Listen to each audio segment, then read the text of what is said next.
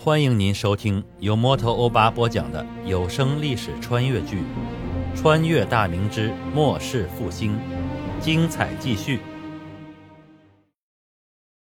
李崇进接到准备冲锋的将令后，一催坐骑率先开始往前小跑，手下的一千五百余骑也随之而动。卢向同的两百骑兵也在队列的末尾，等到震天雷爆声响起，整个马队开始逐渐加速。随着贼众大面积溃逃的开始，马队的马速已经提了起来。李崇进当先纵马越过官军的枪阵，向数万奔逃的贼人阵中冲去。卢象升见状，便知今日又是一场大胜。他下令适才没有参战的川军尾随追击，天雄军和重甲部族就地休息。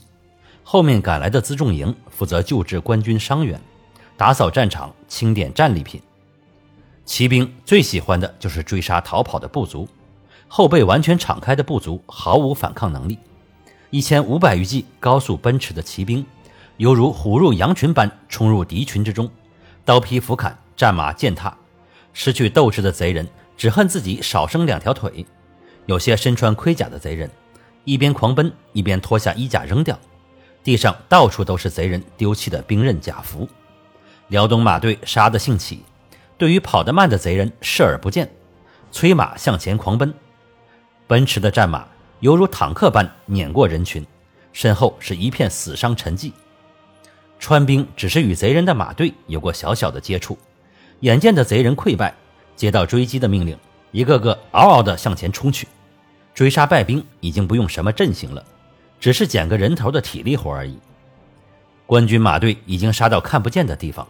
漫山遍野都是四散奔逃的贼人，六千余名川军几人一组，轻易的就将背向他们的贼人击杀，然后留下一人搜捡尸体，另外几人继续追杀。这些川兵都是乡里乡亲的，很多人沾亲带故，彼此之间配合默契，很快落在后面的贼人便被斩杀一空。六千余人的官军也确实不少了，况且养精蓄锐了半天。对付只想逃命的贼人，那是小菜一碟。两百人的重甲不足伤亡近半，身体完好的士卒身上的盔甲也是布满刀枪痕迹。刚才的鏖战耗费了大量的体力，很多人接到命令后，不管遍地的血污，直接就地躺下。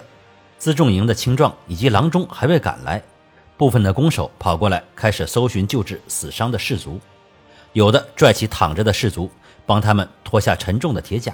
以便他们更好的歇息。卢象升这次没有去追杀逃兵，他带着武大定等亲兵参与到救治伤兵的过程中。周雄是被从几具尸体下扒出来的，身上的铁甲、胸前、腹部都被刀砍斧劈数处，右臂上的铁匕首也被利刃砍破，露出皮肉翻卷着一道长长的刀痕，一条小腿肚子也被长枪贯穿。最重的伤是贼人用铁锤击打在他的胸部。导致他的胸骨断折，内脏受创。周围的士卒将重创他的贼人击杀，尸体压在了他的身上。随着辎重营的到来，随队的十余名郎中接手救治伤兵的差事。一名年约中旬的郎中在诊断完周雄的伤势后，向卢象升禀道：“呃，督帅，这位将军外伤好治，内伤却很重，需要就近静心调养，半年之后方可恢复。”如若遣人送往他处，路上的颠簸恐会加重伤情，如何处置，还请督帅决断。卢象生略一沉吟：“滁州之围已解，贼人已逃散，本官遣人去城下通报此事。滁州官府想必很快就会过来，到时将周雄等重伤之人安置在滁州养伤即可。先生费心了。”郎中急忙施礼，口称不敢，心里却是感到一阵温暖。身为位高权重的吴省总理，能对自己一个小小的郎中以礼相待，怎能不让人感动呢？在卢象升的吩咐下，辎重营迅速搭建起数座大帐，大帐前后都有帐门通风，地上铺上草席，将受伤的士卒抬到里面，然后帐外起灶生火，数口大锅开始烧水，然后将宽条状的白布放在锅里蒸煮消毒，供受伤的士兵包扎伤口之用。所有将士的饮用水必须是烧开的，还有其他种种举措，都是皇上依照前世中自己所知的措施，粗略整理过后，由兵部行文下发全军遵照执行的。在天雄军士卒的监管下，辎重营挑选出数百名有意从军者，手持利刃，对受伤未死的刘贼一一补刀。许多刘贼伤情不重，眼看着就要利刃加身，个个惊恐万分，痛哭流涕，求饶声此起彼伏。有些辎重营的民众脸现不忍之色，但天雄军军士根本不为所动。他们与刘贼交手多年，深知这些贼人的本性。眼前的求饶之人，说不定刚刚在河州城里奸淫掳掠过。在天雄军将士的大声呵斥下，民壮开始砍杀这些受伤的贼人。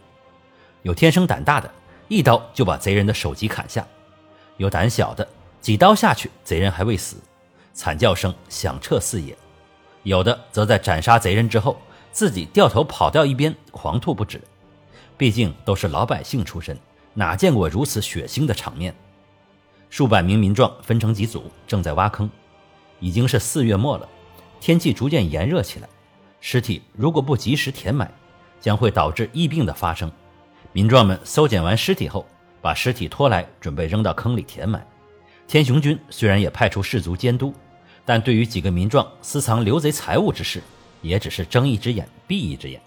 大家都是百姓出身，谁都不容易，也就是极少部分心思活络的才敢于私藏，大部分的还是老老实实的，全部财物交到士卒手里。因为朝廷的饷银经常拖欠，所以大明官军都有不成文的规定：刘贼身上的财物谁搜到算谁的。朝廷对此也是持默认态度。天雄军的规矩是贼人财物三七分开，三成归主帅将领，七成由士卒们平均分派。虽然我这个皇帝是穿越过来的，补发了不少积欠的饷银，但我也知道士卒们不易，舍生忘死为国征战，每场战斗都可能丢掉性命，所以也并未要求一切缴获归公。毕竟又要马儿跑，又要马儿不吃草，这是不符合人性的。数万流贼这次死伤惨重，地上尸体遍布，大部分死于官军骑兵的追杀。三里桥下的储水因为干旱的缘故。虽然还在流淌，但水量已经不大，也就能没到常人的小腿部位。在骑兵的追杀下，贼人的尸体已经把储水堵塞，形成了数个大小不一的水潭。由于刘贼尸体太多，并且太分散，辎重营的民壮又要挖坑，又要照顾伤兵，又要四处搜寻拖拽尸体，效率相当低下。卢相生正要再次遣人去滁州催促，死前去往滁州的亲兵打马回来了。下马施礼后，大声禀道：“禀都帅，小的在城下已知会滁州知府等人，现下城门一开，滁州知府正在前来拜见都帅。”三里桥顾名思义，距离滁州很近，约莫一刻钟的功夫，许知远、王仁元、赵宇之皆是乘轿而来，董其高则是骑马跟在后面。许知远等人向卢相生拱手行礼，并通报官职名称；董其高则是单膝跪地行了军礼。卢相生微微笑着还了半礼，然后命董其高起身。许知远再次拱手施礼：“都帅，滁州城上下数万士绅百姓，深感卢都帅此次的大恩。若不是都帅领军来援，想必此刻滁州城已经破了，河城百姓必遭刘贼屠戮。待事态平缓，下官定与滁州士绅商议，为都帅建立生祠，以表感谢之情。”卢相生闻言断然道：“贵府此言讲不得，本官乃朝廷命官，蒙我圣上不弃，擢拔于此等高位，正该居其位，谋其事。贵府上下如若定要建生祠，那也该为我皇上所建。卢某何德何能啊？贵府是想置某于何地啊？”许知远等人俱是尴尬不已。王仁元连忙拱手道：“啊，都臣不必动怒。”许知府也是一片好意，滁州上下皆是对卢都率军来援，心怀感恩呐，并非曲意讨好。都帅所讲也是在理，要见生祠，那也是给圣上所见。下官等回去后自会照此办理，都帅切莫计较啊。卢相生展颜一笑，此事就如王大人所言为准。当务之急是处理战后事宜，此次杀伤刘贼数目巨大。几位大人也已看到，刘贼尸体必须尽快填埋，以免产生疫病。我军人手不足，还望贵府组织民壮前来协助，从速挖坑填埋尸体为好。保住了滁州，也就保住了自家人的性命。许知远等人心情都是，许知远等人心情都是轻松之极，对卢象升的要求自是满口答应。许知远对董其高吩咐几句后，董其高向卢象升施礼后，上马向来路驰去。许知远极力邀请卢象升进城歇息。追击贼人的兵马还未回转，卢象升遂决定进城暂时歇息等候。他谢绝了许知远请他坐轿的邀请，带着武大定和已经成为他亲兵的胡春，骑马进了滁州。来至城门处，一群民壮正在清理城下贼人的尸体。城墙上和城下大滩的血迹已经变成黑色，招来无数的苍蝇。卢象升一看便知，刘贼的攻势相当猛烈。滁州仅凭为数不多的卫所兵，能暂时守住城池，也是很了不起的。朝廷官军全歼刘贼的消息已经人人皆知，城内的一些店铺也开始正常经营，街上的人群似乎比平日里还要多出许多。百姓皆知刘贼破城后的惨状，如若不是卢象升率军救援，滁州城已经保不住了，仿若死里逃生一般，每个人的脸上都洋溢着发自内心的喜悦之情。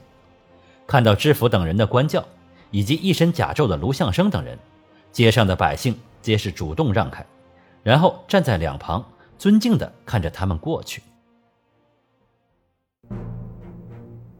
感谢您收听由摩托欧巴播讲的历史穿越剧《穿越大明之末世复兴》，欢迎加入我的八分圈，下集精彩继续。